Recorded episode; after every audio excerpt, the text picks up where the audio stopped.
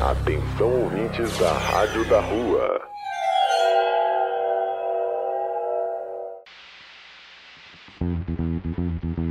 Começa agora Cinema do Real. Debatendo arte como transformação social, produções independentes e a pluralidade audiovisual do Brasil. Olá para você que nos ouve. Começa agora mais um Cinema do Real. Eu sou Aleph Silva. Eu sou Antônio Victor. Aqui é o Henrique Guilherme. E eu sou a Natália Oliveira. O programa de hoje está muito bacana. A gente trouxe convidados muito legais. A gente tem a Stephanie, o Pedro, o Paulo, conversando um pouquinho sobre o curto universitário. A gente vai ter um debate super legal sobre o filme Cafarnal e Miguinholes. Miguinholes. Nossa, esse é difícil. E também a gente vai conversar um pouquinho sobre os limites da representação da realidade. O programa hoje está show. Espero que vocês curtam. Vocês queriam polêmica? Vocês vão ter polêmica, que o nosso debate a gente já tinha começado no, no grupo, no WhatsApp, e eu acho que, que, são questões muito importantes da gente debater, né? Porque às vezes a gente se atenta a umas questões, mas fecha os olhos para as outras. Mas enfim, Será que a gente já pode chamar a primeira entrevista? Vamos chamar a entrevista com a Stephanie, que tá bem legal. Tony, chama aí. Certo, fiquem agora com a nossa entrevista com a Stephanie Tagliatella. Hoje no Cinema do Real iremos conversar com a Stephanie, que é uma, podemos dizer, recém-formada ainda, né? Porque Stephanie, você se formou mais ou menos há quanto tempo? Já vai fazer dois anos e aí eu comecei outra faculdade, que eu sou simples, entendeu? Então dá para dizer que é recém-formada ainda, tá Sim. engatinhando aí profissionalmente. E iremos abordar um pouco esse tema de como é a vida pós-faculdade. Então, para contextualizar, eu acho que seria legal a Stephanie começar falando um pouquinho de como foi esse pós-faculdade, até que você começou outra faculdade, dá para falar sobre isso, né? Porque você foi para esse outro ar, se é para complementar a faculdade de rádio e TV, né? Comenta um pouquinho aí pra gente. Primeiro que, assim, eu cheguei a passar na faculdade de rádio e TV, né? Fiz um ano eu fui com uma cabeça muito diferente da que eu tenho hoje. Eu fui querendo fazer cinema e eu acho que todo mundo que faz rádio TV com essa cabeça se frustra um pouco, porque a gente acaba encontrando umas algumas pessoas lá, não são todas, né, que têm um pensamento um pouquinho diferente desse, que é uma questão mais industrial para TV mesmo, né? São pessoas que buscam esse conhecimento mais prático e, e não tão artístico, mas não de uma maneira ruim. Espero que me entendam, sabe? Não é esse cinema arte, é, é mais uma coisa como eu vou produzir para tal coisa e não o pensar na produção mais cinematograficamente pensando, assim, né? Falando. É, então eu fiz um ano de rádio e TV e eu pensei em desistir. eu acho que é muito, muito, muito relevante falar isso. Eu pensei totalmente em desistir. Eu achei que tinha escolhido errado, que tudo que eu imaginava, que eu pensava não era aquilo, que a indústria era completamente diferente do que eu idealizava e eu estava certa nesse aspecto. E que eu não me encaixava, né? E aí, a professora que vocês conhecem, a Isabela Goulart, maravilhosa, é, conversou comigo e me convenceu de continuar nesse caminho, só que por um outro viés. Ela falou para eu tentar o técnico né, o tecnólogo de audiovisual, e falou que talvez eu me encontrasse ali. Eu lembro das palavras dela, ela falou que não era para eu desistir, porque eu tinha muito talento, para eu fazer o tecnólogo de audiovisual e usar esse tempo como conhecimento para pensar mesmo, né? E me entender no meio. E depois eu decidi o que eu faria logo em seguida, né? E eu segui esse conselho, foi assim, a melhor coisa que eu fiz na minha vida. Dentro do tecnólogo de audiovisual, você encontra pessoas, assim, muito plurais. Por ser um curso de um custo menor e ele é mais rápido, você vai encontrar tanto pessoas que querem trabalhar em produtoras de publicidade, quanto pessoas que querem ser técnicos na televisão, quanto pessoas que estão lá pelo cinema. E eu encontrei essas pessoas do cinema. E, ai, gente, foi piração total, foi amor, foi paixão. E não foi mais fácil né? Só por ser um tecnólogo, na verdade, foi bem puxado. Quem me conheceu na época sabe que eu chegava na faculdade 7 horas da manhã e saía 11 horas da noite. porque eu ficava lá, depois fazia o estágio na faculdade, conheci pessoas, conversei muito. E foi o que me deu o sentido dessa minha segunda faculdade, né, que eu tenho feito hoje. Mas foi lá que eu comecei as minhas produções cinematográficas, né, nesse tecnólogo, depois de entender algumas coisinhas. É, e atualmente você está fazendo o que de faculdade? Eu tô fazendo a faculdade de filosofia, tô fazendo na USP, que sempre foi um sonho meu. Até cheguei a pensar em fazer cinema lá, mas não sei, ainda não é uma certeza, mas eu tô fazendo filosofia. E apesar de parecer não ter nada a ver, eu tô fazendo filosofia exatamente para aprender a pensar a imagem, a entender o nosso mundo, a ter uma leitura melhor do que a gente vive, para conseguir retratar isso, sabe? Ter essa visão mais crítica das coisas que é mais ou menos o conceito que a gente levanta aqui no nosso programa do cinema do real, né? Que é você trabalhar com essa realidade ou até não trabalhar com a realidade, né? A gente pode partir para um, um lado mais ficcional, mas trazendo esses assuntos e, esse, e essas pautas. Então, você comentou que foi para a faculdade, foi para o tecnólogo e agora está na filosofia. E como que foi esse essas mudanças né, de, de posições, que você fala que finalmente você se encontrou no tecnólogo com o seu grupo, que pensava mais no cinema, no fazer cinema. E qual é essa concepção do fazer cinema para você? Eu vou responder em partes e então, se faltar alguma coisa, você me fala, tá? Bom, me encontrar foi uma coisa muito surreal. Eu acho que foi um processo muito doloroso e extenso. Principalmente vindo da onde eu vim tendo a história que eu tenho. Quem tem a vivência cinematográfica brasileira sabe que cinema não é barato em nenhum lugar do mundo, mas no Brasil a gente tem algumas outras dificuldades em que o dinheiro implica muito mais, né? A gente costuma dizer que o cinema que a gente faz, eu, vocês, é um cinema de guerrilha, porque o que a gente está fazendo é lutar contra esse sistema, né? Pra quem não sabe, eu vim do interior de São Paulo, não tão interior assim, tipo Campo Limpo Paulista, fica logo ali. Mas é uma realidade completamente diferente de quem tá numa cidade grande, por exemplo. E eu nunca, nunca pensei em fazer cinema dentro daquela realidade. Eu cresci em uma realidade completamente diferente, onde a arte ela é vista como um hobby, ela é vista como um respiro para o seu cotidiano. E eu sempre fui muito boa em matemática. Meu pai trabalhava como faz tudo. Eu olhei e falei: Nossa, já tenho conhecimento na área, me sinto bem, porque eu ia com meu pai nas obras que ele fazia no ambiente. Vou fazer engenharia. Vou ser engenheira civil, sim senhor. E aqui, ó, ralei muito estudando matemática. Sem deixar esse meu outro lado, né, artístico de canto. Mas eu não via ele como profissão. Então, desde a sexta, sétima série, eu tinha na minha cabeça que não, eu serei engenheira civil. Estudei, estudei, estudei, fiz um tecnólogo, não era técnico. Um técnico, para quem não sabe, eu tenho um técnico de edificações, então sim, eu sei levantar paredes. E nesse técnico eu descobri que era algo que eu tinha habilidade, que eu sabia fazer, mas que eu não amava. Então, no terceiro ano, eu só joguei tudo pro alto e falei, ok, acho que acabou o ensino médio e eu vou trabalhar em qualquer outra coisa enquanto isso, né? Tem um mercado aqui perto de casa, eles podem me contratar. e foi um desespero total. E eu passei, inclusive, até com a psicóloga da faculdade, da faculdade, olha, menina tá muito colegiada, é, do ensino médio, onde eles me orientaram, conversaram comigo, eu conversei com professores, com amigos, e cheguei na parte de comunicação, assim. Meu primeiro contato nem foi com o cinema, porque eu sempre achei que era uma realidade extremamente distante, sabe? Eu chegava a fazer filmes caseiro com amigas e tudo mais. Só que eu não conseguia ver como no Brasil existiria uma indústria cinematográfica.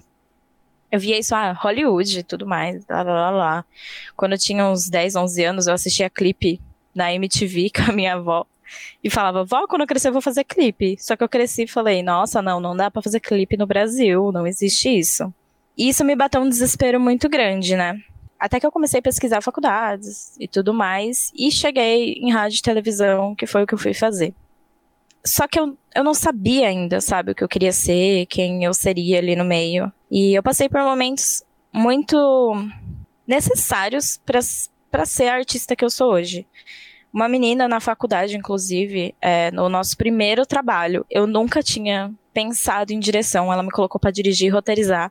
E eu tinha feito lá a direção, o roteiro, E aí, o primeiro plano que eu fiz, o primeiro, sem edição nem nada, ela viu, falou que tinha ficado um lixo, que eu deveria sair da faculdade, que eu não tinha talento nenhum e deveria realmente fazer engenharia. Isso foi uma coisa que me pegou muito forte. E toda essa quebra de expectativa, de não saber o que eu faria depois, foi algo que me atingiu profundamente. Foi isso que também fez eu repensar se eu realmente estava nesse lugar, sabe? E quando eu fui para o audiovisual, eu comecei a estudar outras, outros movimentos. Eu me peguei estudando muito a história do cinema brasileiro, porque eu nunca tinha ouvido falar, sabe? O máximo que eu tinha assistido era o Alto da Compadecida, na sessão da tarde. É uma realidade muito distante. A gente pensa que não, mas o cinema, ele é uma realidade muito distante para os brasileiros, a nossa própria indústria. É uma coisa eu não sei nem explicar, sabe? Hoje em dia, todo o conhecimento que eu tenho, eu vejo a menina lá de trás e falo, como toda essa informação não chegou em mim antes? Se ela existe, né? Todo esse meu processo de descoberta me mostrou essa necessidade de entender a sociedade, de entender todas as margens, todas as pontas e tudo que passa dessa margem também. entender o homem, entender o todo. Isso me levou a querer fazer uma iniciação científica. E aí eu vou agradecer outra pessoa essencial na minha construção profissional, que é o Bruno Casalotti. Ele foi meu orientador. Ele também se formou lá na USP em Ciências Sociais. E ele começou a me mostrar outra coisa, sabe? Que cinema não é só imagem bonita, não é só cores. Que cinema também é crítica, que cinema também é, é o pensar. Que cinema é um grito, é uma voz para quem acha que não tem.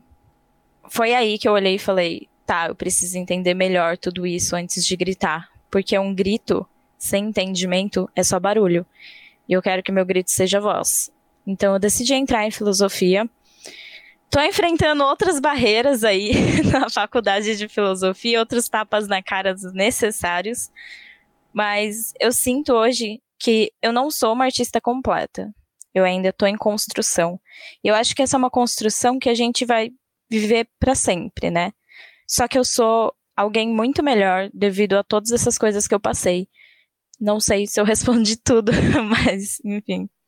É isso mesmo, é quando a gente vai trabalhar com audiovisual, tem todo o processo do chegar a trabalhar, né? Porque a gente, como ser humano, não leva aquilo como profissão por conta de toda essa construção histórica que a gente ouve a nossa vida inteira, né? E eu passei pelo mesmo processo que você, fui fazer eletrônica, porque não, não aceitava que audiovisual era algo que poderia ser um sustento, algo assim.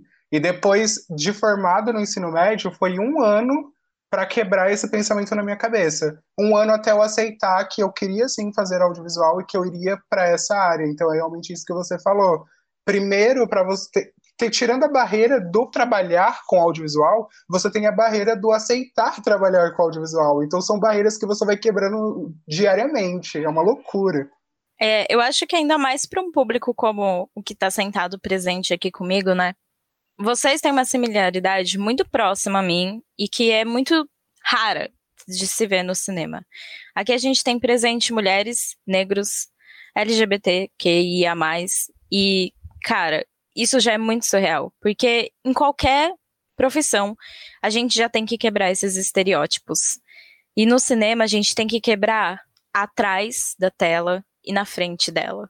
Eu acho que para fazer cinema você tem que andar com uma marreta, porque o tanto de parede, tanto de obstáculo que você tem que ir quebrando todo dia na frente, assim, olha, os braços têm que ser fortinhos.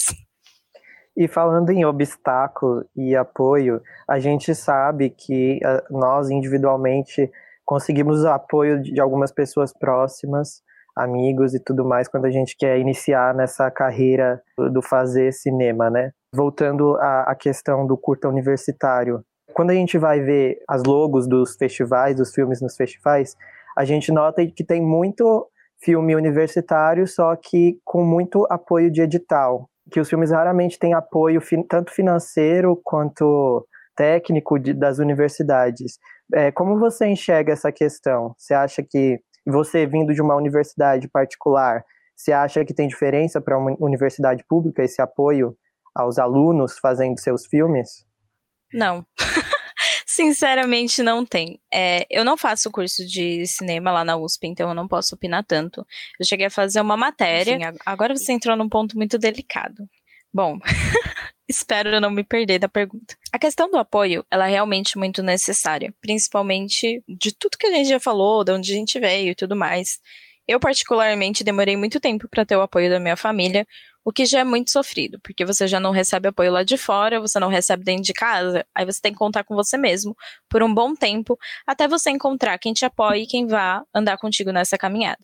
Dentro da universidade, da faculdade que eu fiz, eu tive apoio de professores seletos, mas a instituição não apoia. A gente tem que aprender a separar o professor da instituição. Existem umas que têm algumas coisas, é, só que não é numa totalidade eu consegui sempre muito apoio de professores, dos técnicos da faculdade, porque eu metia a minha cara. Eu ia lá, metia a cara, pesquisava, fazia. Só que por grande parte dessa minha corrida, eu tive muito sozinha, sabe? Eu cheguei a fazer um documentário sozinha, eu já cheguei a fazer curta sozinha. Existe esse apoio, mas ele ainda tá muito longe de ser o ideal institucional, tá? Não estou me referindo a professores nem nada do tipo. Vamos começar com o nosso complexo de vira-lata. Eu acho muito importante falar disso. É, como eu citei, eu vivia numa realidade muito diferente da que eu vivo hoje. Por questão de ignorância mesmo, né? Eu não tinha o conhecimento. É essa ignorância que eu me refiro, né? A ignorância do não saber. De que existia uma indústria cinematográfica brasileira. E eu sei que tem milhares, milhares de pessoas no mundo aqui que não sabem da existência disso, que só conhecem os filmes que a Rede Globo passa, só conhecem essas novelas das nossas grandes produtoras cinematográficas que atingem o grande público. Quando você dá uma pesquisada, tipo no YouTube, de curtas brasileiros, o acervo que aparece para você é muito reduzido. Mas assim, extremamente reduzido. É, você consegue encontrar alguns mais no Vimeo. No, Vi... no Vimeo? Isso, muito obrigada. você encontra alguns mais lá. Só que muita gente tem medo de mostrar a obra que faz. Tem medo de publicar ela. Por quê? Por crítica mesmo. Por crítica. A gente tem um medo extremo de ser criticado. Porque é isso que acontece com o cinema nacional.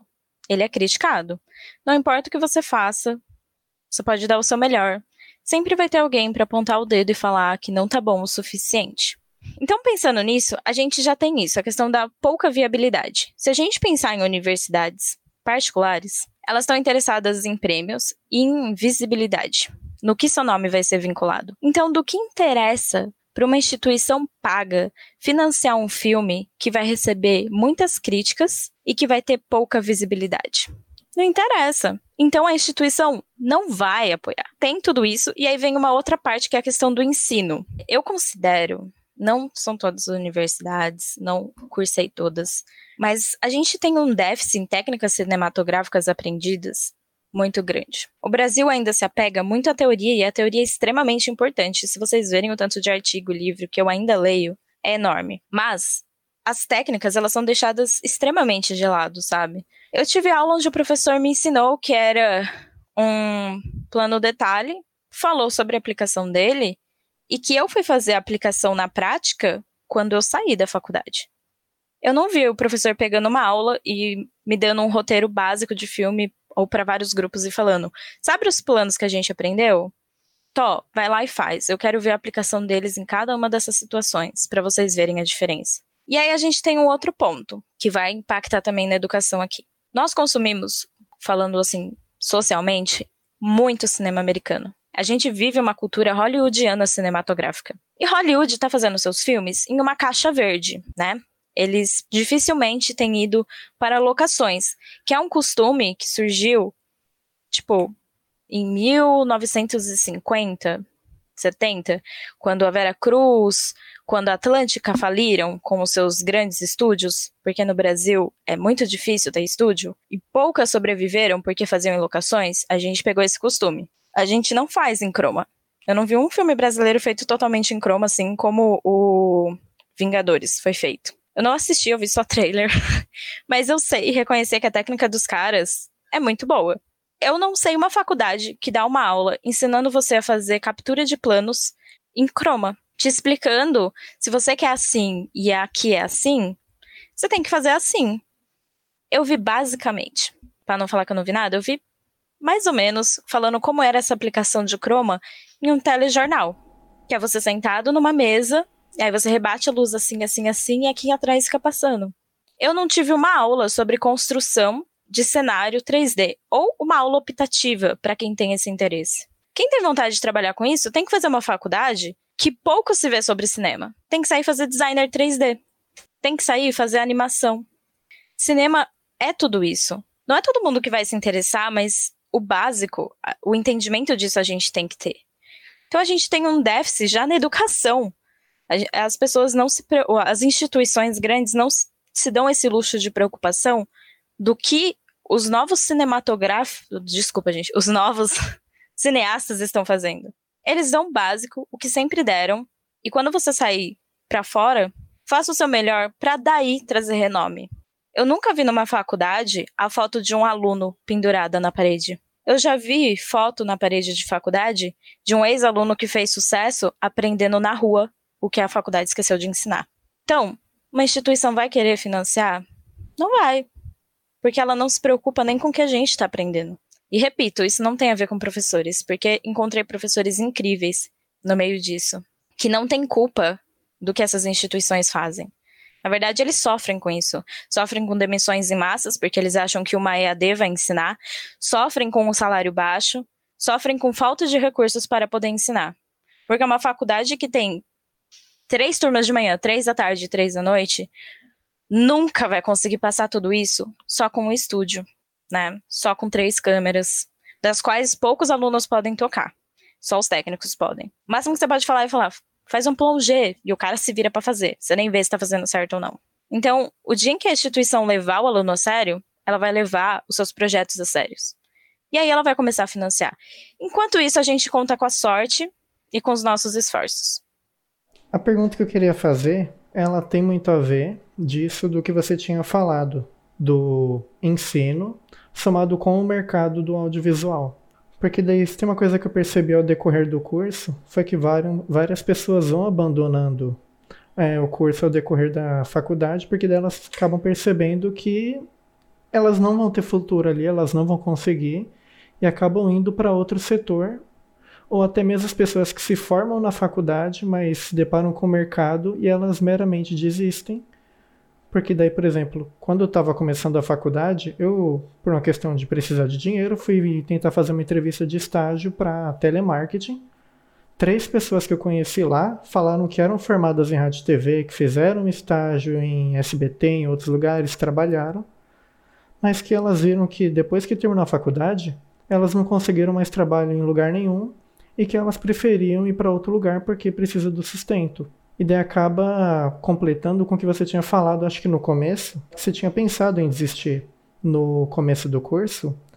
Aí queria saber de você, como que você fez para, assim por dizer, se reerguer e para dar esse, essa sequência na sua carreira, o que te motivou a continuar na produção do audiovisual?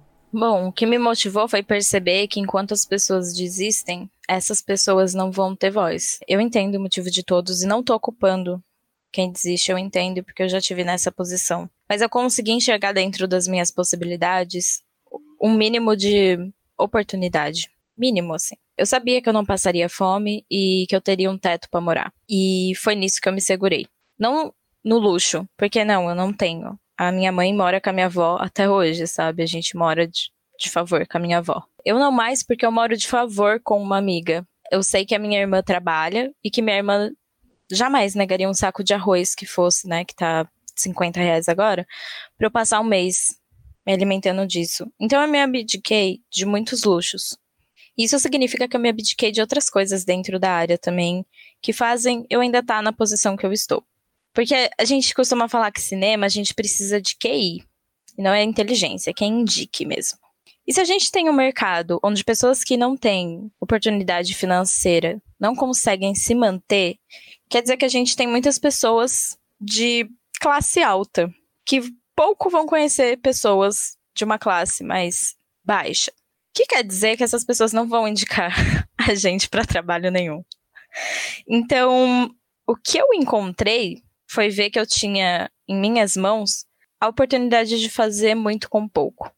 E aí eu comecei a fazer, mesmo sozinha, e ver que 10 pessoas gostavam. E se esses 10 gostavam, um dia 20 iriam gostar, um dia 100 iriam gostar, e um dia eu poderia abrir portas para essas pessoas que desistiram lá atrás. Hoje eu conto com um projeto é, meu, de outras pessoas, que é a Casa 1895. A gente está caminhando para se tornar realmente uma produtora independente. E a gente fala que a gente é um lar para sonhadores, porque a gente pegou muitas pessoas que estavam desistindo. Não só do cinema, mas da arte em si, né? Porque hoje a gente conta com pessoas que fazem ilustração, com músicos, a gente conta com pessoas que sonhavam em trabalhar com redes sociais. Então a gente pegou e tornou isso um lar para sonhadores. Não para pessoas que têm quem indique, não para pessoas que têm capacidade de fazer. Porque infelizmente a gente ainda vive essa realidade.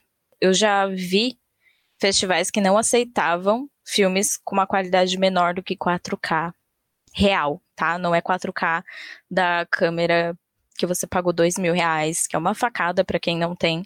Não, 4K real, que você vai conseguir com uma Red. Quem é do meio sabe o valor. Eu só decidi respirar e falei: ok, eu vou nadar contra a maré para conseguir abrir espaço, abrir esse mar vermelho de injustiças para outras pessoas. Então a minha força vem na vontade de fazer com que outros não passem pela vontade que eu passei, de desistir daquilo que ama por não ter oportunidade. Em que momento da sua carreira você está atualmente, assim? Nossa, que pergunta difícil. É, sim. Porque eu acho que a gente nunca sabe precisamente em que momento da carreira a gente está, né? Eu, particularmente, sofro, assim, de olhar para mim e nunca me achar boa o suficiente e sempre desconfiar daquilo que eu faço. É, eu sou muito, muito autocrítica. Então, provavelmente eu falaria que é inicial. Talvez você me olhasse e falasse, não, você, você já tá ali, né, correndo um pouquinho. Eu tenho alguns contatos que eu fiz, sim, né, com muita dificuldade. Eu tenho alguns trabalhos, mas eu, real, não sei responder isso. Não sei. É, não tem resposta. Acho que é mais fácil alguém de fora falar em que está achou toda a minha profissão. Assim. É legal tudo que você falou. É, levantou temas muito que a gente tem que discutir, né? Mas a gente fez pergunta que estágio você tá, mas onde você quer chegar, né? Acho que isso é, é bem importante também. Você está trabalhando tanto, mas onde você quer chegar, onde você se vê. Terminou a faculdade, está fazendo outra e o futuro. Bom, Outra pergunta muito difícil. Eu acho que desde o começo eu sempre falei que eu não tenho um interesse em que minha imagem chegue em algum lugar, mas que meus filmes cheguem em algum lugar. Então, é isso que eu quero. Eu quero que as pessoas olhem para os meus filmes e sintam alguma coisa. Esse é meu objetivo maior. É, eu quero que elas aprendam algo, eu quero que elas. Enfim, esse é meu objetivo artístico. Um objetivo que eu tenho acadêmico acho que eu posso falar assim, né? Eu pretendo fazer doutorado e tudo mais e poder não só fazer, mas ensinar as pessoas a fazerem o que eu venho fazendo, né? Então, provavelmente daqui uns 10, 15 anos, não sei, estarei dando aula em alguma universidade. Se lá no futuro você falar, nossa, eu escutei você, nossa, naquele programa maravilhoso, pode vir falar, gente, vou amar. ser sua professora. Mas acho que é esse. Meu objetivo acadêmico é poder ensinar outras pessoas e que meus filmes ensinem também. Bom, eu acho que para a gente ir partindo para o encerramento, venda um pouco do seu peixe agora.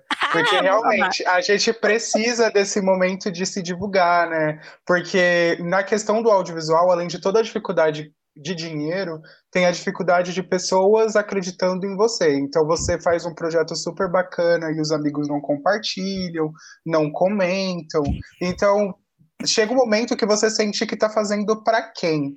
Né? É, é, e é, é, é, esse momento que leva ao desistir. Então, venda o seu peixe para o pessoal que ouve. A gente tem um público pequeno, mas um público fiel. Então, deixa aí. Quem é Stephanie? Bom, vamos lá. Vou, vou falar meu nome artístico aqui para todo mundo. Eu, vocês podem encontrar minhas obras procurando por Stephanie Tagliela Tela.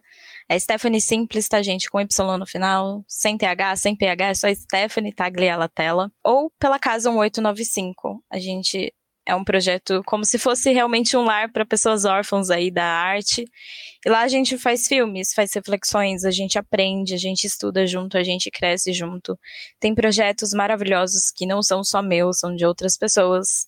E sei lá, gente, vai lá, bate na porta da nossa casinha que a gente vai te receber muito bem, vai oferecer um café e vai ainda falar para você se sentir parte de nós. Então, todo mundo que aparecer lá, eu espero que se sinta em casa conosco. E a Stephanie, que não parou de produzir em nenhum momento nessa quarentena, né? E tá com um super projeto gigante de uma série. Conta um pouquinho pra gente como que funciona a sua Ai. série.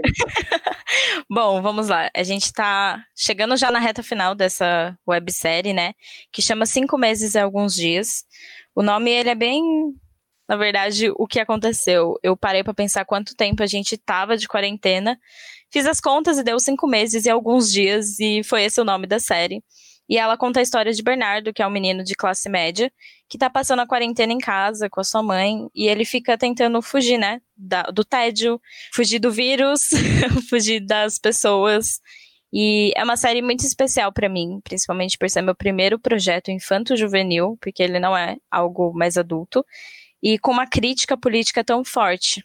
Quem tem assistido sabe que o começo é sempre um monólogo que parece que não vai dar em nada e dá em alguma coisa. E tem sido um projeto muito especial, assim, para mim, um desafio enorme. E que tá sendo muito gostoso de fazer. Vou sentir falta quando ele terminar. E vou vender um outro peixe aqui já. no dia 27 de setembro vai sair o meu documentário que eu fiz no meu TCC com a voz do Bruno Casalotti, participação de pessoas incríveis, tem uma música autoral composta e feita totalmente para o projeto pelo Marcelo Tofani, que fala sobre depressão, sobre o sentimento de não pertencimento, e que eu espero que seja um abraço para todo mundo que esteja passando por um momento difícil, né, nessa quarentena. Enfim, tem outros mil projetos para sair que já estão lá, gente. tem muitos. Então é isso, muito obrigado por ter conversado com o nosso programa. A gente espera que você volte, né? Porque 30 minutos é pouco tempo para se aprofundar em todos os assuntos. Então fica esse convite para voltar num próximo projeto. Ai, muito obrigada. Espero que vocês me chamem, sim, tá, gente? e para quem tá ouvindo aí, cara, vai ver o que essas pessoas estão aprontando, porque eu sou muito fã do coletivo deles. E incríveis. Só desejo sorte e sucesso para vocês. É isso aí, conversamos com a Stephanie Tagatella e a gente volta aqui com um pequeno debate sobre as coisas que ela falou, né, nessa conversa que a gente teve. E eu queria fazer uma pequena provocação, trazer pra gente, que é em determinado momento ela fala: "Eu não sou uma artista completa". E aí eu queria saber de vocês, da gente aqui, né, é, em que estágio vocês estão dessa carreira no audiovisual, vocês como universitários falando? Bom, eu acho que antes de entrar nesse aspecto, é importante falar uma coisa que não foi abordado na entrevista, né? Que a gente acabou não indo para esse lado. Mas a Stephanie menciona professores incríveis que aparecem no caminho. E eu acho que também cabe aos alunos se segurarem nesses professores, porque a gente sabe que não tem não tem muito apoio né, institucional por conta de séries de recursos, até porque numa faculdade você passa por diversos elementos do fazer o rádio TV, né? A gente que faz rádio TV. Então você fala um pouco do rádio, você fala um pouco da TV, a gente ainda faz rádio TV e vídeo, então a gente vê vídeos para internet, tudo meio superficial. Então cabe ao aluno se interessar em se aprofundar. Não dá para esperar só que a faculdade tenha esse olhar. E aí é um, é um outro empecilho que aí vem do Brasil, a nossa cultura de ensino não olha muito para cursos como algo concreto. Então, por exemplo, a gente vai falar de um filme que é francês. Na França, se você só fizer um curso de, docu de documentário ou de roteiro, você pode trabalhar só com isso. Aqui no Brasil, não. Você vai precisar ter esse diploma mais completo de faculdade. Eles não levam cursos como uma coisa que você já pode atuar na área, né? Eu acho que isso é válido falar. Agora, pensando em questão de profissional, eu acho que a gente nunca vai estar completo mesmo, embora eu esteja muito satisfeito com a posição que a gente está agora. E eu acho que agora é uma questão de refinar, né? O que a gente já tem de olhar, refinar mais buscar complementos e parceiros, outras visões, equipamentos melhores, eu acho que é isso. Mas satisfeito no momento atual que a gente está? Estou. Dá para melhorar? Sempre dá. Eu acho que é justamente isso mesmo que o Henrique falou. Eu acho que a gente está em constante evolução, é, não só como profissionais e como artistas, mas como pessoas também. Todo dia tem uma coisa nova para aprender. E, e, é isso. O, o, momento atual que a gente está, ele tá muito bacana. A gente está quase batendo uma meta aí de 50 festivais ao todo. Eu acho que até tá quase ali batendo mesmo. Então, é muito gratificante. É, as pessoas que, que não estão no meio não têm muita noção, mas você entrar em quase 50 festivais é muita coisa, mas melhorar sempre dá, né? Então é uma constante evolução e a gente está batalhando para isso. Certo. Agora falando então, que daí acho que complementa um pouco no que o Henrique tinha falado sobre pegar e se aprofundar Principalmente no meu caso, que como eu fico mais para a parte técnica mesmo, e eu comecei a trabalhar com essa parte de áudio mais do quinto, sexto semestre por aí, ou seja, eu ainda estou bem cru, assim por dizer, em conhecimento disso. Porque a faculdade para áudio, pelo menos, não me recordo de ter ensinado nada desse tipo. Então tive que ir atrás.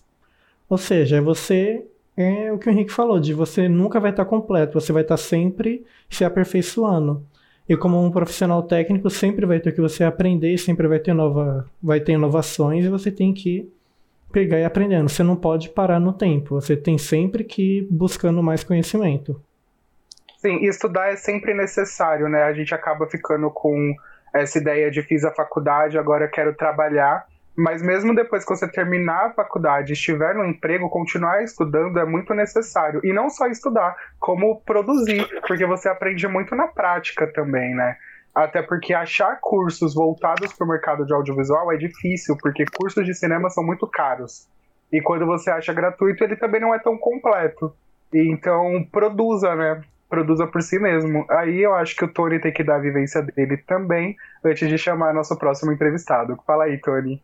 Então, eu estava conversando aqui enquanto rolava a entrevista com a Stephanie, estava conversando com a Cláudia da Rede Rua, que inclusive vai ter um programa aqui na rádio, e a gente estava conversando sobre produção, ela estava dando um feedback, e ela falou uma coisa muito interessante, que enfatiza né, um pouco do que a Stephanie falou, e do que a Nath também falou, que é ser desconfiado do que fazemos é necessário e tudo muda, tudo muda muito rápido. E acho que em todas as áreas das artes isso acontece e as artes de uma forma geral também, né? É uma área de muita experimentação, então acho que a gente nunca vai ser um artista completo. A gente sempre vai estar tá mudando, construindo e desconstruindo e evoluindo, enfim. E acho que, é, assim, só complementando o que vocês falaram, a gente, se a gente olha para o que a gente fez, para o que a gente produziu, a gente já produziu muito. Tá passando uma moto, desculpem. a gente já, já produziu muito, mas a gente sempre pode mais, né? E acho que é o que todo mundo quer aqui, até porque cada um aqui na sua individualidade, sua particularidade, tem as suas questões e quer chegar em algum lugar e ser bem sucedido de alguma forma, fazendo o que gosta. Então acho que é isso. A gente, como a gente ainda está no último ano, vale ressaltar isso. A gente está fazendo esse programa de curta universitário. A gente está no último semestre fazendo o nosso TCC e a gente tem o sonho de um dia ser bem sucedido, né, nessa área que a gente que a gente tá, mas é uma caminhada, né? Sempre uma caminhada. Enfim, agora a gente vai chamar a entrevista que a gente fez com Pedro Oliveira, que é integrante da. Jude Films e recentemente é, estreou um curta no Fórum, que foi o programa passado, né? Especial programa passado. E aí a gente vai, a gente conversou um pouco com eles. Ouçam aí. Olá, Pedro, seja bem-vindo ao Cinema do Real esse programa que tenta descentralizar o audiovisual brasileiro, trazendo para mais perto do nosso dia a dia, das questões sociais. Para começar, eu queria que você se apresentasse e falasse um pouco do seu trabalho no audiovisual. Salve! Bom, eu comecei em 2017, comecei estudando cinema nas oficinas Kinofórum, eh, de realização audiovisual. Comecei com um documentário, Paulicéia Marginal, que trata um pouco da relação de, dos moradores de rua com a cidade de São Paulo. Foi muito bacana. foi uma época que eu não tinha dinheiro, né? Porque a gente faz cinema sem ter dinheiro. então, eu fui em tudo que era curso gratuito. Em 2018 eu fiz Nós na Fita, eu fiz o Prestes, que fala, se passa dentro de uma, de uma ocupação é sobre uma empregada doméstica. E, e, aí eu conheci alguns amigos, a gente montou uma produtora independente, a St. Jude, e, e aí a gente faz alguns filmes lá, assim, sem custo nenhum. E como que, que vocês trabalham com a distribuição desses filmes que vocês produzem? Vocês mandam para festival? Tem vinculação em alguma plataforma? Todos os filmes que a gente faz na St. Jude, a gente se disponibiliza diretamente no YouTube. A gente não fez. A gente tem um projeto de enviar ainda alguns filmes para festivais, mas a gente ainda não enviou nenhum. Legal você falar desse, desse assunto dos moradores em situação de rua, justamente porque está é, tá sendo feito, que é a Rádio da Rua, é justamente para dar visibilidade para essas minorias, né? Minorias não.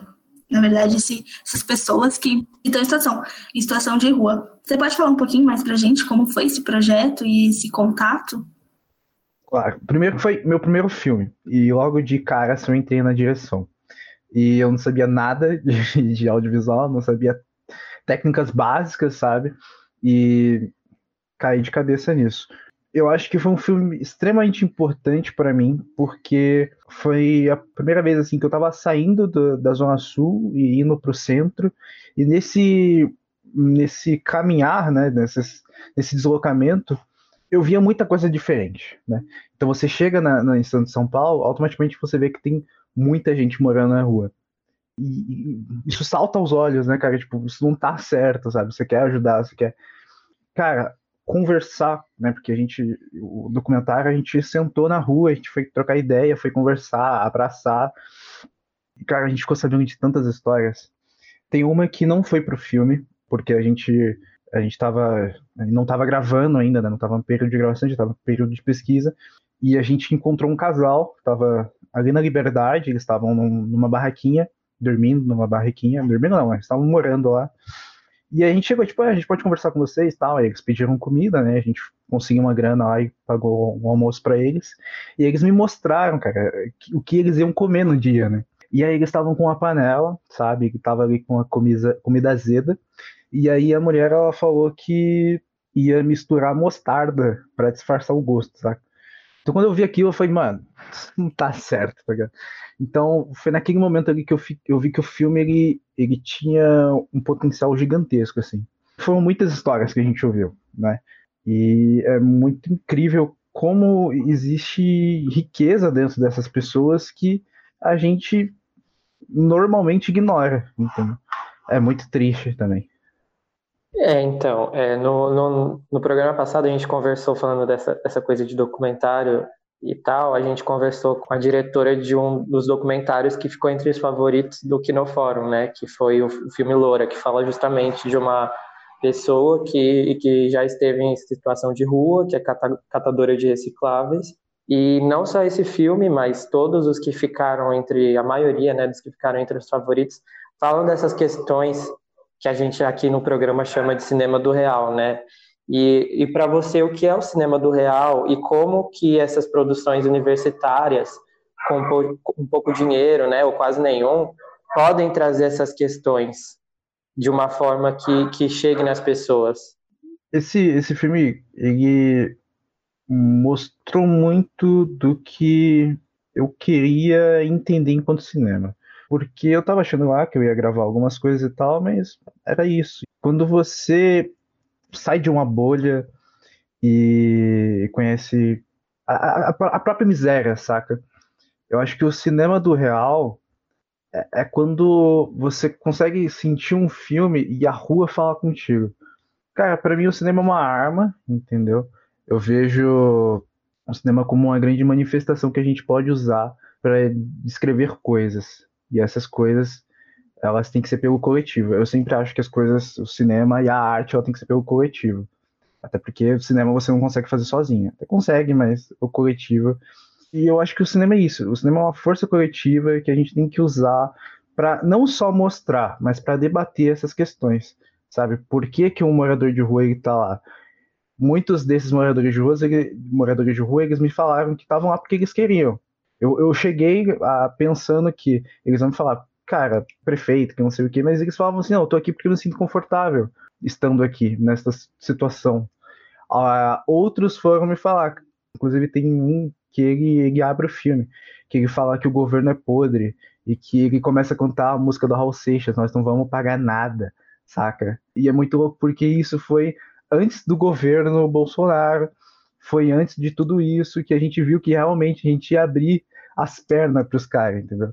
E, e, aquele morador de rua que apareceu do nada, porque a gente estava gravando uma outra coisa, ele apareceu do nada e começou a falar aquilo, e ele virou o norte do filme. Então acho que o cinema, o cinema real, para mim, é isso, sabe? O sentimento, a coletividade e usar isso como arma para escrever coisas, sabe? E essas coisas elas têm que ser 100% pro coletivo. É, voltando um pouquinho para a nossa situação atual, né, do nosso do mundo, aliás, como que está sendo para você produzir durante essa quarentena e o isolamento social e tal? Como está sendo essa experiência e o que você tem feito? No começo do ano a gente estava na San Jude com um projeto de um filme romântico. Estava sendo muito bonito, assim, acho que ia ser um dos filmes que eu, é um dos filmes que eu mais tenho orgulho, assim, mas a gente não conseguiu terminar por conta da, da quarentena. E desde então eu não tenho produzido tantas coisas. Tem sido muito difícil também, assim, pensar enquanto. Cara, como é que eu vou produzir, sabe? Até que surgiu o filme até ontem, né? Que foi pro, pro festival daqui no Fórum. É engraçado que eu fui jogado, né? Foi, foi vir uma bomba ali, foi me jogaram.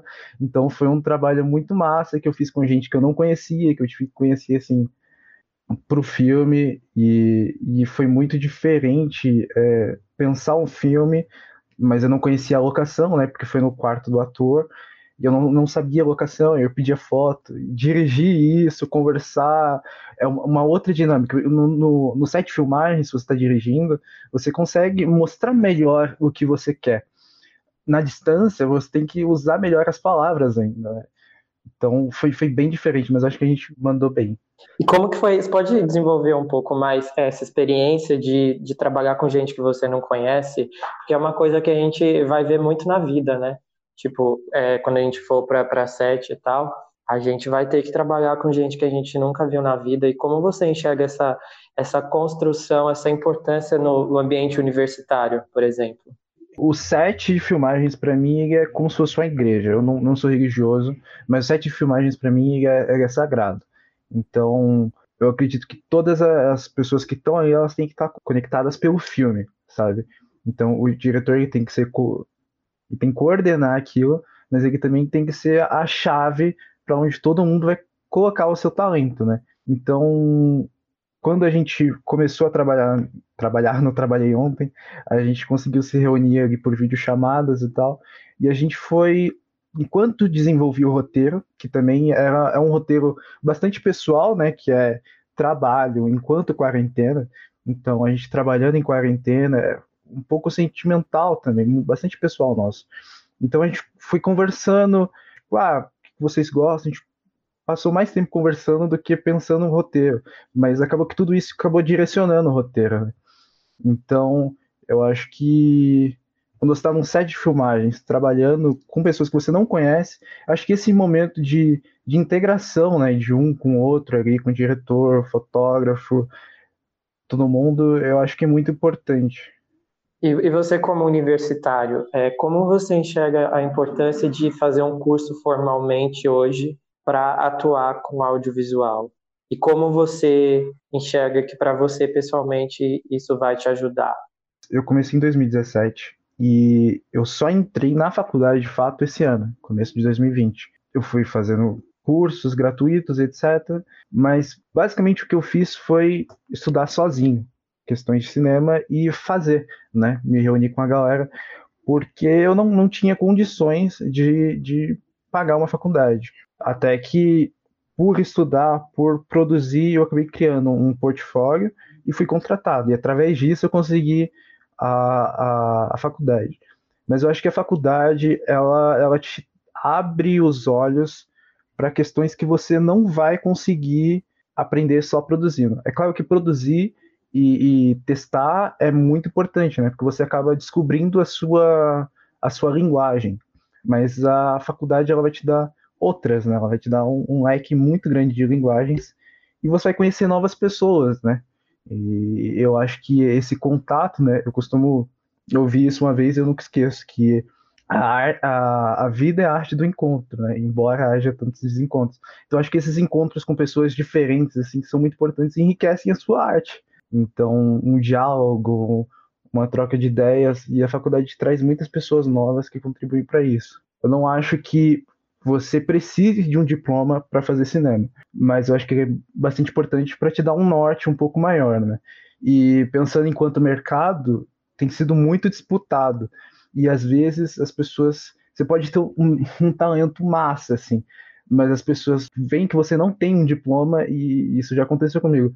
É, e não te contratam, sabe? Elas, elas até duvidam do que você sabe ou não fazer por você não ter um diploma.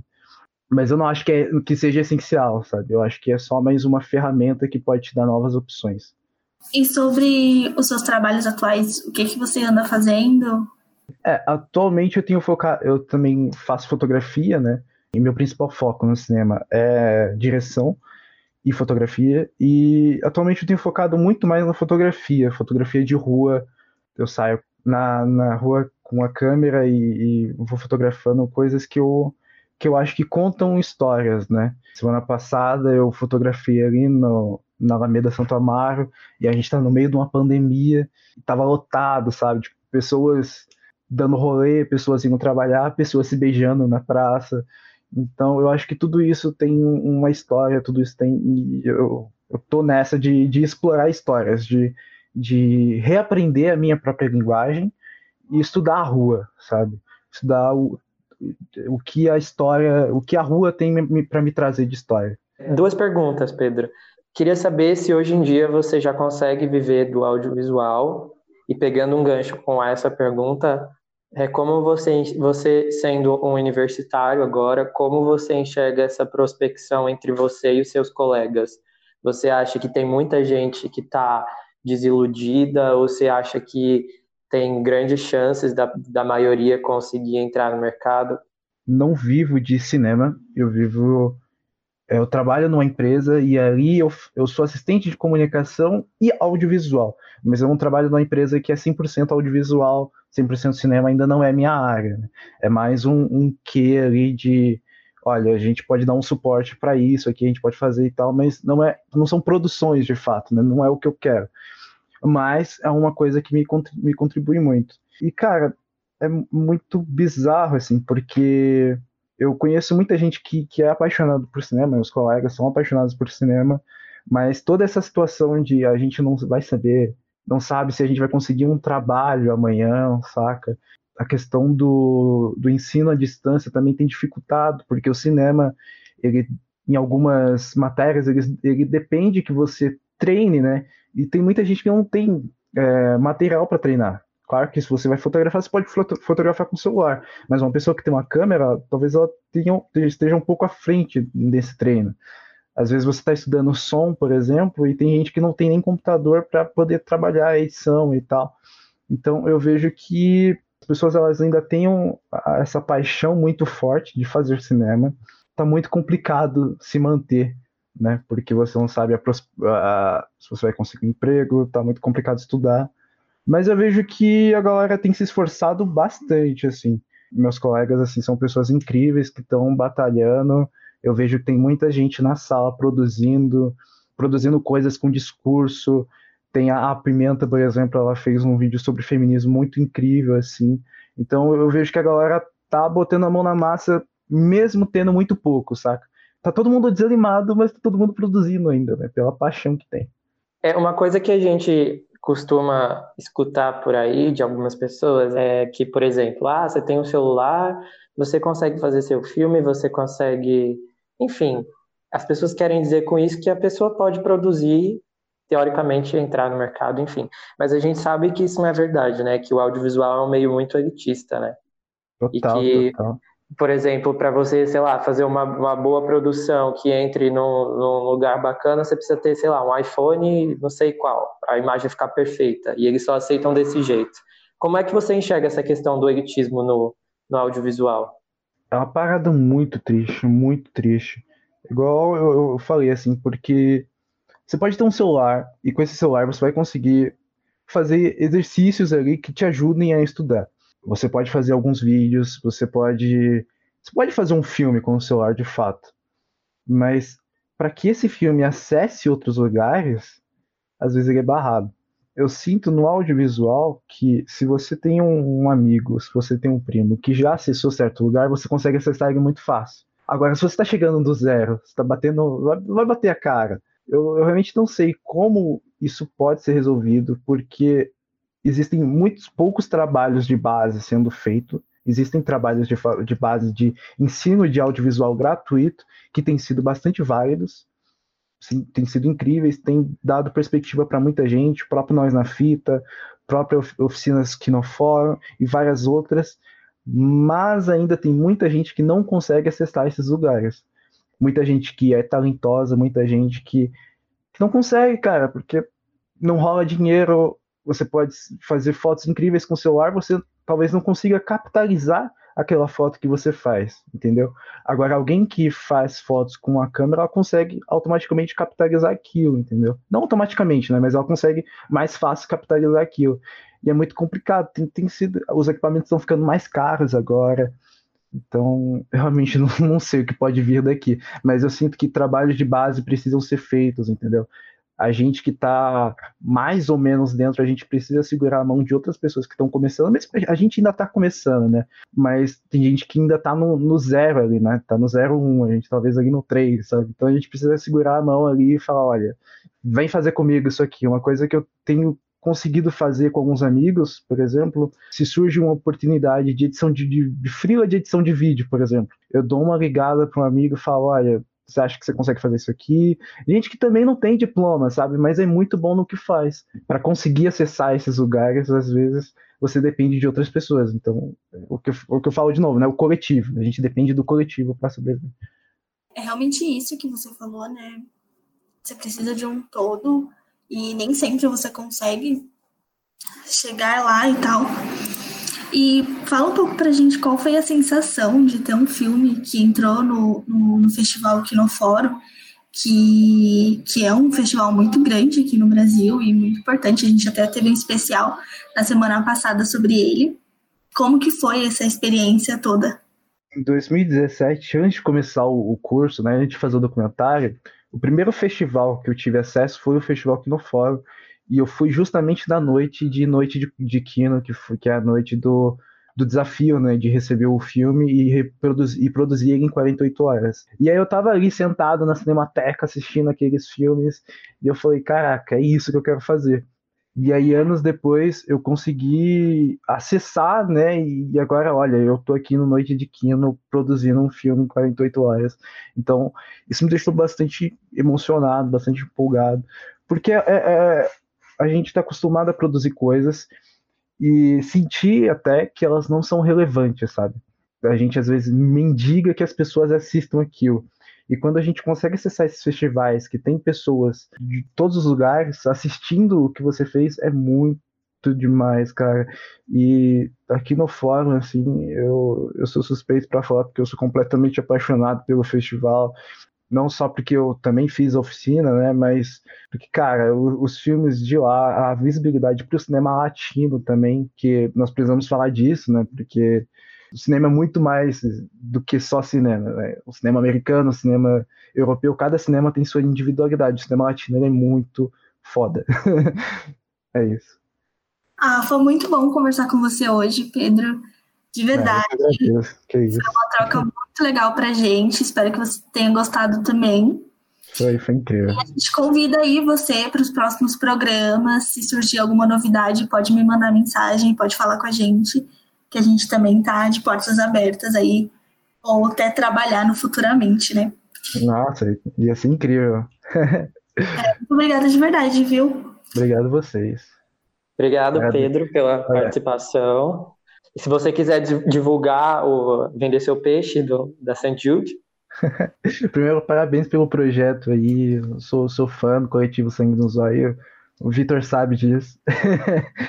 Cara, acessem lá nossa, nosso Instagram, Sanjude Filmes. A gente tá lá no YouTube também, Sanjude Filmes, a deusa das causas perdidas, né? O cinema talvez seja um pouco disso, né? Um, uma causa perdida que a gente trabalha tanto para que não não se perca, né? É a arte pela arte. Mas é isso, galera. Muito obrigado por tudo. Vocês puderam acompanhar aí a nossa conversa Cinema com o Pedro. E vocês puderam, devem ter notado que ele citou o Paulo, né? Que foi a pessoa que trabalhou com ele no filme, que foi para o Kinofórum. E a princípio era para gente ter gravado a entrevista com os dois, mas por conta de agenda não conseguimos. Então, agora vocês vão ouvir um pouco do, do Paulo, né, da nossa entrevista com o Paulo. Até já. Cinema do Real. Bom, primeiramente, boa noite, Paulo. Boa Muito noite. prazer ter você aqui no nosso programa Cinema do Real. É, eu queria começar essa entrevista com você falando um pouquinho sobre o que você faz no audiovisual, o que você já fez. Conta pra gente um pouco. Sim. Cara, eu trabalho com audiovisual profissionalmente há um pouco mais de um ano. É, já fiz algumas coisas importantes, assim, que tem uma visibilidade maior. Fiz um, um trampo para a revista Vice, é, o, o edital da, da Natura Musical, em 2019. Fiz alguns shows é, de alguns rappers, tipo no, no Mundo Pensante, fiz do KLJ, fiz do Rodrigo G, já galera que tem um pouco mais de, de visibilidade. E faço, cara, muita coisa, assim, tipo, bastante trabalho autoral. Eu comecei com a câmera analógica, com a filmadora, gravava em, fi em fita de 8mm, mandava converter para DVD e até hoje ainda é minha paixão, assim. Perfeito. Queria fazer uma pergunta para você, Paulo, sobre essa questão mesmo de você ter participado de festival. Que daí queria saber sobre como foi a recepção dos seus parentes mesmo, das pessoas próximas, porque se você cursando rádio e TV assim, as pessoas elas meio que olham como um lado bom se você trabalha em rádio ou em TV. Sim. Mas se você pega e fala, eu quero trabalhar com cinema, as pessoas vão tipo, sério, mas isso dá dinheiro? Como é que é. você vai viver? Aí queria Sim. saber de você como é que é o apoio das pessoas próximas a você. E aí, se você quiser complementar depois, Sim. falar também já para em sequência sobre o Kinofórum, sobre como é que foi para você a emoção de ter participado de um festival desse tamanho. Sim. Cara, na real, tipo, graças a Deus a minha família minha, me, me incentiva bastante. Eu moro aqui em São Paulo sozinho, minha mãe mora em Florianópolis. E aí eu, eu voltei, eu morei aqui, me mudei pro sul e voltei para cá de novo com o único intuito, tipo, trabalhar e estudar mesmo. E minha mãe, tipo, me apoia muito, assim, com o lance da faculdade, meu pai também. Então, é uma parada que eles têm muito receio, principalmente por eu ser autônomo, né? E de viver de audiovisual. E ser autônomo, tipo, é um grande desafio. Então, é algo que deixa eles bem seguros. Mas, aos poucos, eles vão entendendo que, tipo, que faz parte, que isso é uma profissão e de que isso você consegue se manter bem, assim. Tipo, fácil não é, como nenhuma outra. É, e a pandemia acho que ela veio para mostrar que até as pessoas que achavam que estavam estabilizadas realmente não estavam. É, o mundo é muito orgânico na real, né? Então, tipo, pode acontecer qualquer coisa a qualquer momento. Foi um choque na real quando eu recebi o convite pela, pela Isabela, porque eu falei, cara, eu não me sinto preparado ainda para isso, não me sinto pronto. Ela falou, cara, eu acredito que você está pronto sim, e só vai, tá ligado? Aí eu falei, então eu vou. E aí eu, uh, eu entrei em contato com o Pedro e com o Vitor. E o mais engraçado de tudo isso é porque, tipo, nós três a gente não se conhecia. O Pedro, ele era do, de produção audiovisual, o Vitor, ele é do Rádio TV, mas ele é, tipo, dois semestres a mais que o meu.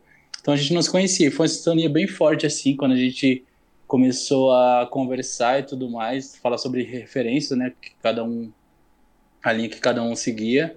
E aí a gente conseguiu fazer algo tipo bem bonito e foi foi bem legal.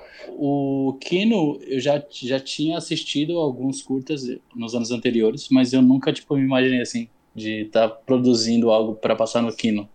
E é, é bem legal porque tipo foi um choque de realidade para todo mundo, porque tem muitas tipo, muitos amigos meus que conhecem, falam como assim tu tá no Kino, tá ligado?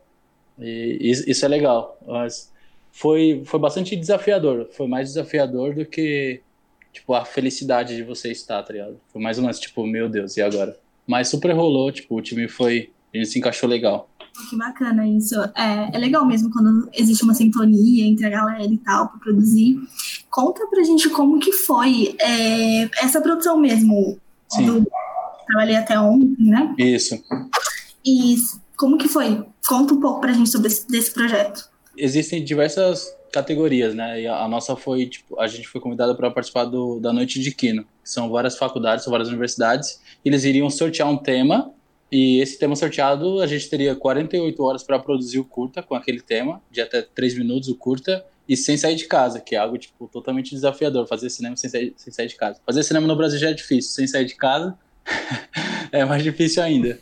Mas a gente. E o, o tema sorteado foi trabalho nosso. E aí o Pedro, que, que foi nosso diretor, ele falou: Cara, a gente precisa falar sobre o home office e o quanto isso é invasivo. E aí a gente começou a, a fazer o brainstorm ali, todo mundo opinou, todo mundo jogou as ideias e a gente foi liquidando aquilo. É, e o processo de criação, a gente definiu o que cada um meio que ia fazer. E aí eu fiquei responsável pelo roteiro, para assinar o roteiro. E o curioso disso tudo, quando a gente estava conversando que a gente já sabia por onde nós iríamos seguir, a linha de raciocínio que a gente iria seguir, a gente decidiu fazer o roteiro depois das imagens prontas. Tipo, vamos gravar e aí com, com as imagens eu vou, eu vou escrever em cima disso. E super rolou assim. É, a gente mudou pouquíssimas coisas depois que eu depois que eu escrevi. A gente mudou tipo uma cena ou outra, mas pouquíssimas coisas. Mas a gente manteve o roteiro assim meio que a tanto de, de imagem quanto o roteiro escrito meio que fiel assim a, a ideia inicial do, do projeto.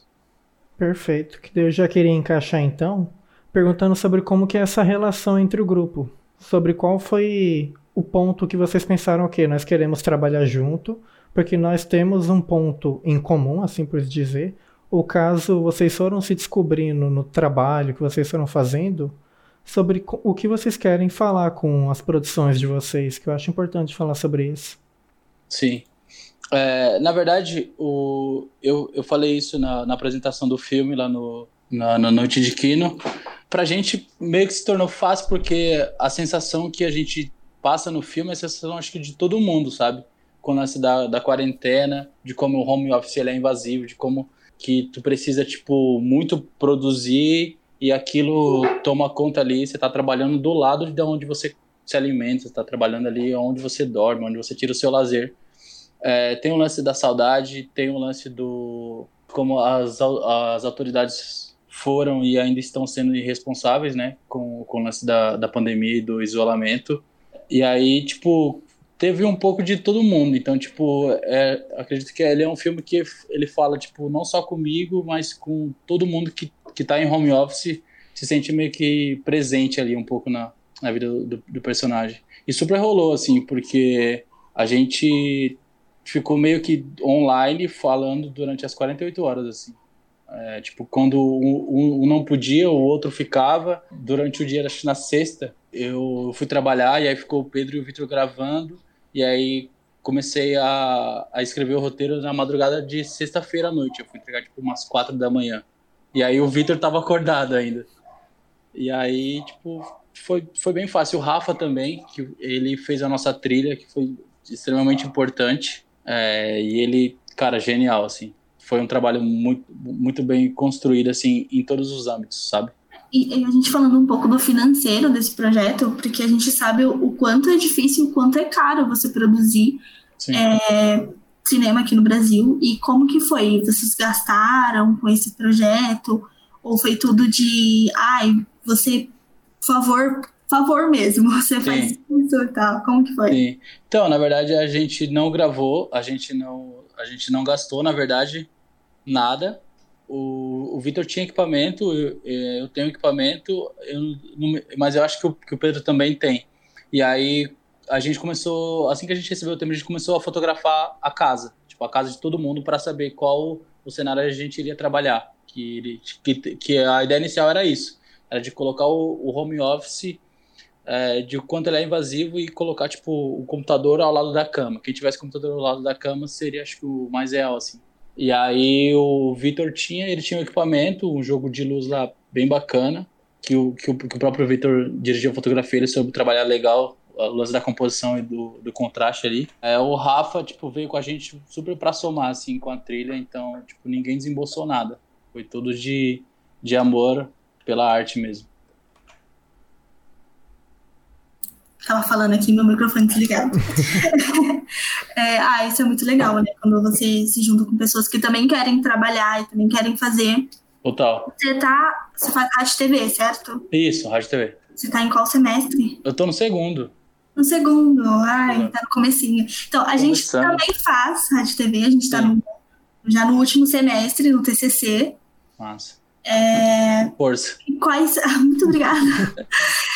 e quais são as expectativas do curso? Porque instituição e tal, você tá curtindo?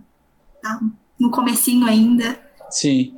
Cara, é, eu, eu acho que a gente brinca muito no grupo da nossa sala, o nome do nosso grupo é, é RTV do, do surto coletivo, que é muito isso, tá ligado? Tipo, e a gente fala, o, o, o pessoal que entrou agora fala, mano, amei o nome do grupo, e a gente fala, mano, aqui todo mundo é doido, se a gente não fosse doido, a gente não tava fazendo rádio e TV, porque é uma parada que, infelizmente, hoje no Brasil, a, a cultura, ela ela é atacada de todos os lados, assim. E é uma parada que tá um pouco escassa. Principalmente com, com, esse, com essa ideologia do, do nosso atual presidente, né? E dos nossos governantes. Mas eu acho que quando a gente faz o, que gosta, a gente consegue, assim. Tipo, soa, soa muito como uma palavra, tipo, meio de meritocracia, mas eu não acredito muito nisso, tá ligado? Mas eu acho que se a gente tiver força de vontade, se a gente batalhar, a gente consegue. Vale muito mais você, tipo, olhar para trás e falar, tipo, pô, não consegui, mas eu tentei, sabe? Tipo, se isso aconteceu, mas pelo menos eu corri atrás, eu fiz por merecer. É muito incerto, como tudo na vida é incerto, mas acho que vale mais a pena a gente falar, tipo, se conseguiu, pô, legal, consegui alcançar meu objetivo, mas se não conseguir, tipo, tá legal também porque eu tentei, sabe? Então, é, já engatando aqui na pergunta da Natália, porque daí pega e, sei lá, tem momentos que você acaba se desanimando com algumas coisas, você acaba encarando realmente qual é a realidade do cinema no Brasil, as dificuldades Sim. que são você produzir. Como que você pega e pensa, certo, tá difícil, mas o que que eu realmente posso me apegar para continuar na área? Sim.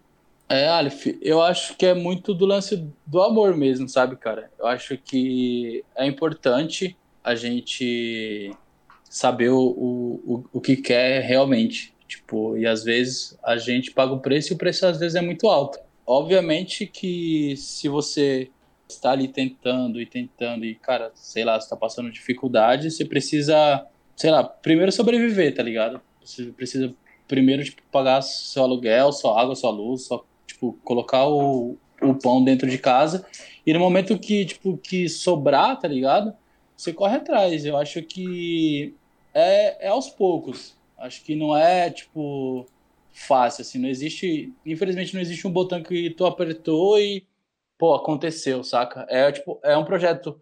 Hoje, por exemplo, se a pessoa, tipo, ela, ela quer fazer cinema, mas ela não tem uma câmera, ela pode, cara, ler na internet estudar sobre, o, sobre a vanguarda, tipo, do cinema, tá ligado? Existe um, um arquipélago, tipo, enorme, tá ligado? Existe ali diversos livros e diversos arquivos ali em PDF que você pode estudar. É, são processos. Então, tipo, cara, o que, que, eu posso fazer hoje pelo, pelo meu sonho, por, por aquilo que eu, que eu acredito?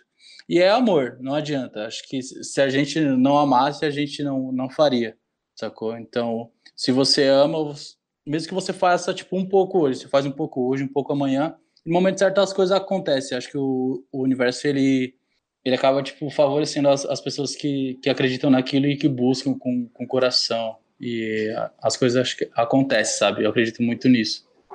Ai, Paulo, foi um prazer enorme falar com você hoje. Legal. É, se você quiser ir vender seu peixe agora, pode falar dos seus trabalhos atuais, dos seus futuros, Sim. pode vender mesmo. Cara, na verdade, é, eu tenho bastante projeto, assim, é, mas um projeto que eu, que eu estou trabalhando bastante é o lance de fotografia estampada em camiseta, que eu, que eu gosto pra caramba e eu acho que é uma forma de ressignificar algumas coisas, tá ligado? Porque a gente, infelizmente, aprende muita coisa que é enraizada, tipo, na nossa educação e A nossa cultura, infelizmente, a gente tem uma cultura meio preconceituosa em, em todos os âmbitos, assim. Tanto racial quanto de ideologias, assim. E eu tenho esse projeto de reescrever a história, assim se tratando de, de como é, a apropriação cultural existe, né? é, falando da, da cultura afro. Não estou falando, tipo, quando eu falo de apropriação cultural, as pessoas já ligam automaticamente a uma mulher branca usar trans, e não tem nada a ver com isso, é algo muito mais profundo. Existe, é, isso é muito raso, tá ligado? É, existe algo muito mais profundo, que a gente, quando fala de, de rock, por exemplo, a gente reconhece como o deus do rock, o cara que inventou rock, como Elvis Presley, sendo que foi Chuck Berry, que era um cara preto foda, tá ligado? Desculpa, né? Cara, em diversos em diversas áreas assim, e, e, em cada camiseta eu, eu estou produzindo na real, nós não tem nada pronto ainda, quero lançar no final do ano. E cada camiseta eu vou abordar um tema, tipo moda, fotografia, é, audiovisual, educação, tipo várias coisas assim para reescrever e, e, e, trazer tipo aquelas caras que sempre foram tipo pintadas com, como brancas assim. Esse é o meu projeto tá lá no, no meu Instagram é, e é isso. Legal quando estiver pronto você dá um toque para mim lá que a gente divulga aqui. Perfeito obrigado. Na, nas redes sociais do coletivo porque eu acho que é realmente muito importante e eu acho que vai ficar muito legal viu? Legal é, então é isso mais uma vez muito obrigada por ter conversado obrigado com a vocês Realmente bem legal o tema do seu projeto. Obrigado, Alif. Obrigado mesmo, cara. É, esperamos aí trabalhar com você futuramente. Quem Poxa. sabe a gente se encontra aí. Se Deus nesse, quiser. Nessa loucura do cinema. Me chamem, Também eu aceito. Tá super convidado para voltar no nosso programa quando tiver trabalho novo, para divulgação. Só falar aí com a gente que a gente volta. Bom, muito obrigada de coração. Obrigado. É isso aí, conversamos com o Paulo, e agora a gente entra para uma parte do nosso programa, Cinema do Real, em que a gente vai debater sobre algum tema, né? E nesse caso é um tema, são questões, né, bem delicadas. Acho que o Henrique pode falar melhor sobre. Bom, geralmente a gente traz um debate relacionado com o que foi o programa, nesse caso foi Universitários, mas dessa vez, como o nome do programa é Cinema do Real e a gente precisa falar do que está acontecendo atualmente na realidade do cinema e do Brasil mundo, a gente resolveu trazer um assunto que explodiu aí nesse final de semana, que foi o novo filme que a Netflix introduziu no catálogo, que chama Minions. É um filme francês que acompanha a personagem principal, que se chama Amy, em uma jornada de descoberta dela como mulher, né? Acho que podemos dizer assim, dentro do conceito do que o filme estabelece, e ela tem essa dualidade entre se mudar para um novo lugar, que ela vai morar com a família na França, enquanto espera o segundo casamento do pai dela, e ter esse embate entre a cultura do que as crianças francesas fazem e o que ela conhece como tradição de uma criança, né? E esse filme foi muito polêmico porque, infelizmente, a diretora partiu para uma abordagem que na cabeça dela era algo mais realista e foi meio que um tiro no pé. Eu vou até. Eu separei uma frase da diretora que ela diz assim: Eu espero que aqueles que não viram o vejam, e mal posso esperar por suas reações. Com sorte, eles entenderão que estamos no mesmo lado dessa batalha. Se juntarmos forças, podemos fazer uma grande transformação nesse mundo que hipersexualiza as crianças. Por que ela diz isso? Infelizmente, ela deu uma abordagem onde ela literalmente hipersexualizou as crianças. O filme ele constrói a narrativa em cima de um monte de planos e ângulos de cena que dá enfoque em partes íntimas das meninas, em parte do corpo das meninas e coloca as meninas em situação que não deveria ser para uma criança de 11 anos. E ela tenta construir isso como uma crítica, mas a crítica acaba se perdendo por conta da falta de, de tato dela, porque se você coloca as meninas hipersexualizadas em cena, você acaba que tá reafirmando esse discurso que ela estava condenando, né? E aí, esse filme vai ser o, o, nosso centro de discussão. Vai ser uma discussão mais rápida, porque temos apenas 10 minutos, mas tentaremos tirar o melhor disso, né, Tony? Você pode falar um pouco do filme que a gente está trazendo como oposição a esse filme? Então, é, quando a gente pensou trazer esse filme para debater, a gente tinha algumas opções para trazer uma outra visão, né? Compa fazer uma comparação mesmo. E aí me veio na cabeça logo Cafarnal, que é um filme premiadíssimo da diretora libanesa Nadine Labaki, que conta a história de um menininho que ele se vê envolvido com violência e, e, em determinado momento ele resolve processar os pais por terem colocado ele no mundo. E aí é um filme de duas horas com a trajetória desse menino passando por várias coisas bem cruéis mesmo. Enfim, é um menino tem tipo, sei lá, sete anos. É uma, é uma criança muito pequena mesmo. E aí a gente começou até um, um pré-debate né, no nosso grupo de WhatsApp sobre esse filme, mas colocando em contraponto com Minhones, né? Que é um filme super problemático. E aí a gente questionou, mas Cafanal também não é problemático? Por também trazer uma criança exposta é, a situações de violência, porque um dado muito interessante que, que eu descobri enquanto pesquisava sobre Cafarnal, que até então eu não tinha pesquisado mais a fundo sobre ele, é que o menino protagonista, ele não é um ator. Então, ele é um refugiado da Síria, que a diretora encontrou lá, lá no Líbano, né? E achou que o menino se encaixaria perfeitamente no papel. Então, a gente não sabe se, se ele teve, uma, provavelmente deve ter tido, né? Mas a gente sabe que é diferente de um ator que teve uma, mesmo criança, né? Tem, tem uma certa formação, acompanhamento que a gente não sabe se ele teve e que pode ter, ter impacto assim na, na vida dele tanto quanto a menina protagonista de Minhones. Mas aí a gente pode debater isso mais a fundo agora. É interessante você falar de acompanhamento, porque essa foi uma das polêmicas que envolveu o filme da Netflix, que foi questionado como que foi feita essa seleção de meninas, como que foi o acompanhamento psicológico para colocar elas expostas naquela situação, né?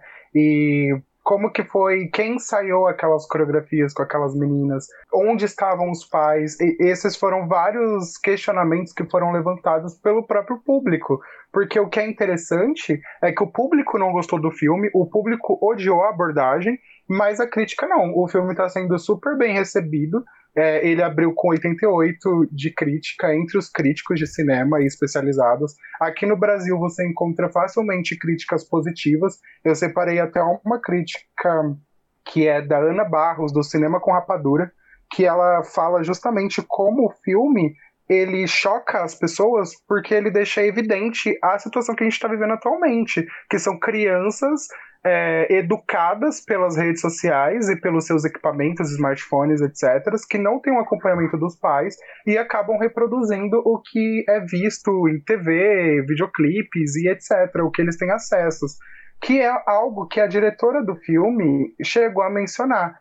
Ela não saiu do nada escrevendo esse filme e chegando nesse ponto atual. O filme foi feito através das vivências dela e ela fez uma entrevista com 100 garotas para poder chegar nessa história.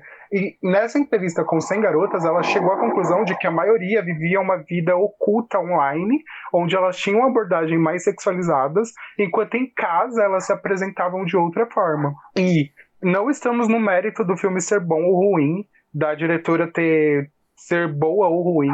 O filme ele, é, ele realmente tem elementos que são muito bons, até a forma que ela trata a ligação da menina com as tradições familiares é muito respeitosa, mesmo sendo uma crítica super forte, ela ainda traz isso em cena com muito respeito. O problema do filme é, é são as cenas de hipersexualização que não acrescentam na narrativa em situação nenhuma e poderiam ter entrado com uma abordagem completamente diferente.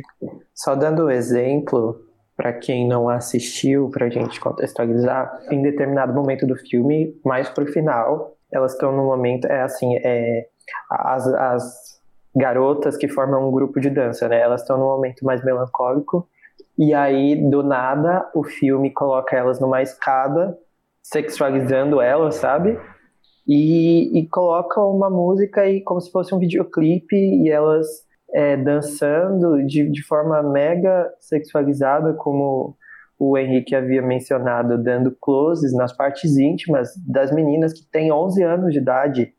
Então, é, acho que é a forma, sabe? A forma foi muito infeliz de, de realizar, de mostrar isso.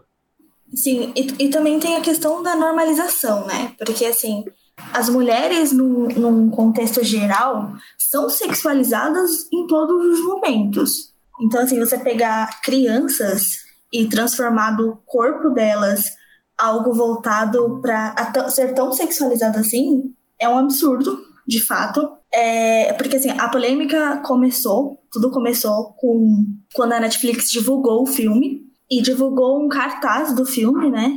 Quando a imagem do cartaz estavam com as meninas dançando, em, como se fosse uma foto mesmo delas dançando, tipo, uma ajoelhada, é, com roupas mostrando o corpo e tudo mais.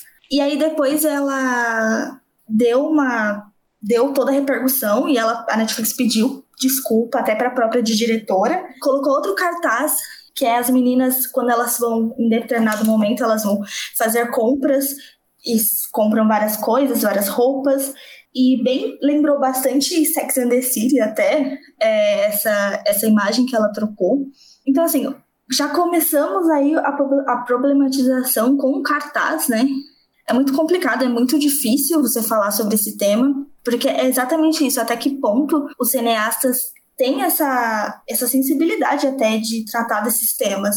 Porque você dá close, bem sexualizando mesmo o corpo delas, traz uma. O que, que as pessoas vão assistir, sabe? E me assusta muito, realmente, essa dualidade do público estar odiando e levantando essas questões e os críticos estão, na maioria, é, contentes com essa produção, né? É interessante que fizeram as cenas para chocar. Não tem necessidade nenhuma de estar ali, e a Netflix usou justamente as cenas polêmicas como material de divulgação, o que só traz ainda mais essa ideia de que eles queriam chamar atenção para a parte sexualizada para atrair público. E é até muito estranho pensar que ano passado a Netflix declarou que ia ter uma abordagem mais familiar que eles iam começar a filtrar melhor o conteúdo, é, cenas de sexo sem motivo iam ser cortadas, cenas de personagem fumando iam ser cortadas. Aí a gente vê agora, em 2020, pegar crianças de 11 anos e hipersexualizar sem necessidade nenhuma, o que só mostra que era a questão do marketing, atrair público, não importa se vai ser negativo ou positivo, eles queriam público em cima desse filme. Sim, e até entrando um pouquinho nessa questão do limite, a gente tem um exemplo eu não me, eu não me lembro o ano, mas que a Netflix produziu é, aquele, uma série sobre aquele filme 13 Reasons Why, onde teve muita repercussão também do público quando a personagem comete suicídio. E a Netflix lá fez mais duas ou três temporadas, né, a respeito dessa história. E eu lembro que teve muita repercussão de até onde pode ser mostrado, né, na tela, até que ponto isso, isso é realmente uma denúncia. A Netflix ela tá sempre se envolvendo nesse tipo de polêmica, né, sobre mostrar demais.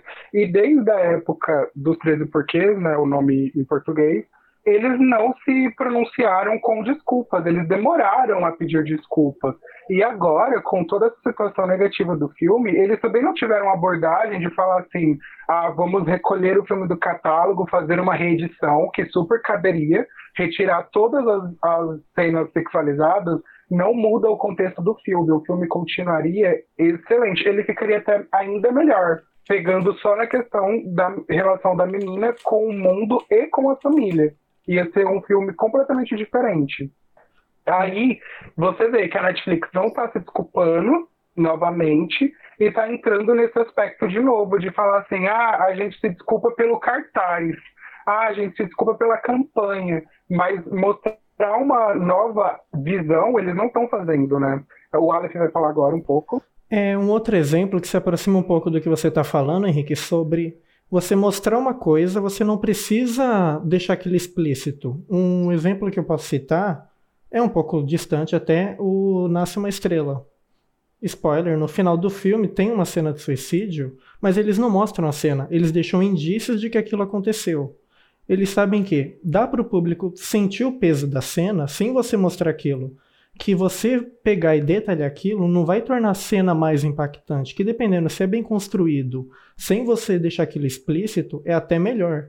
E que eu acho que poderia ser o caso desse filme, porque a narrativa em si é uma coisa, um tema importante para ser debatido, mas que não tinha necessidade deles pegar e mostrar daquela maneira o, o tema em si. É, é exatamente isso mesmo, gente. É, esse assunto vai render muito. A gente está querendo trazer para o próximo programa também, porque falta, teve só um finalzinho aí, a gente deixa uns 10 minutinhos. Mas a gente vai estar tá sempre trazendo temas assim polêmicos para a gente debater e levantar questões mesmo é, para vocês questionarem mais também sobre o cinema, o que eu estou vendo. Muito bacana. E é isso, né, meninos? Acho que o Aleph não, já é exatamente pode... isso, né? Quando tiver um tema não só polêmico, mas que seja muito relevante sobre cinema, a gente vai incluir o debate aqui. E felizmente o tempo acabou sendo reduzido, mas a gente pode trazer a continuação no próximo programa, né? Perfeito. Tony, você queria É falar alguma aí. coisa? Então, eu só queria falar para os nossos ouvintes que deixassem mensagens no site da rádio, se vocês quiserem. Dá para deixar uma mensagem via chat ou um recado. Então, infelizmente, já estamos encerrando o programa, né? Então, Cinema do Real termina aqui. Os trabalhos técnicos ficaram por conta de Antônio Victor, o roteiro pelo Henrique Guilherme, a produção por Antônio Victor e Natália Oliveira. Tivemos como entrevistados a participação de Stephanie Tagliatella, Pedro Oliveira e Paulo Julião. A captação de entrevista ficou por conta de Aleph Silva, vulgo eu. A realização Rádio da Rua por Coletivo Sangue no Zóio. Até o próximo domingo, às sete e meia, com mais um Cinema do Real. Vamos ficando por aqui, né, gente? Isso aí, gente. Beijão a todos. Até o próximo. Até o próximo Tchau. programa. Tchau, tchau. Até o próximo. Tchau, até mais.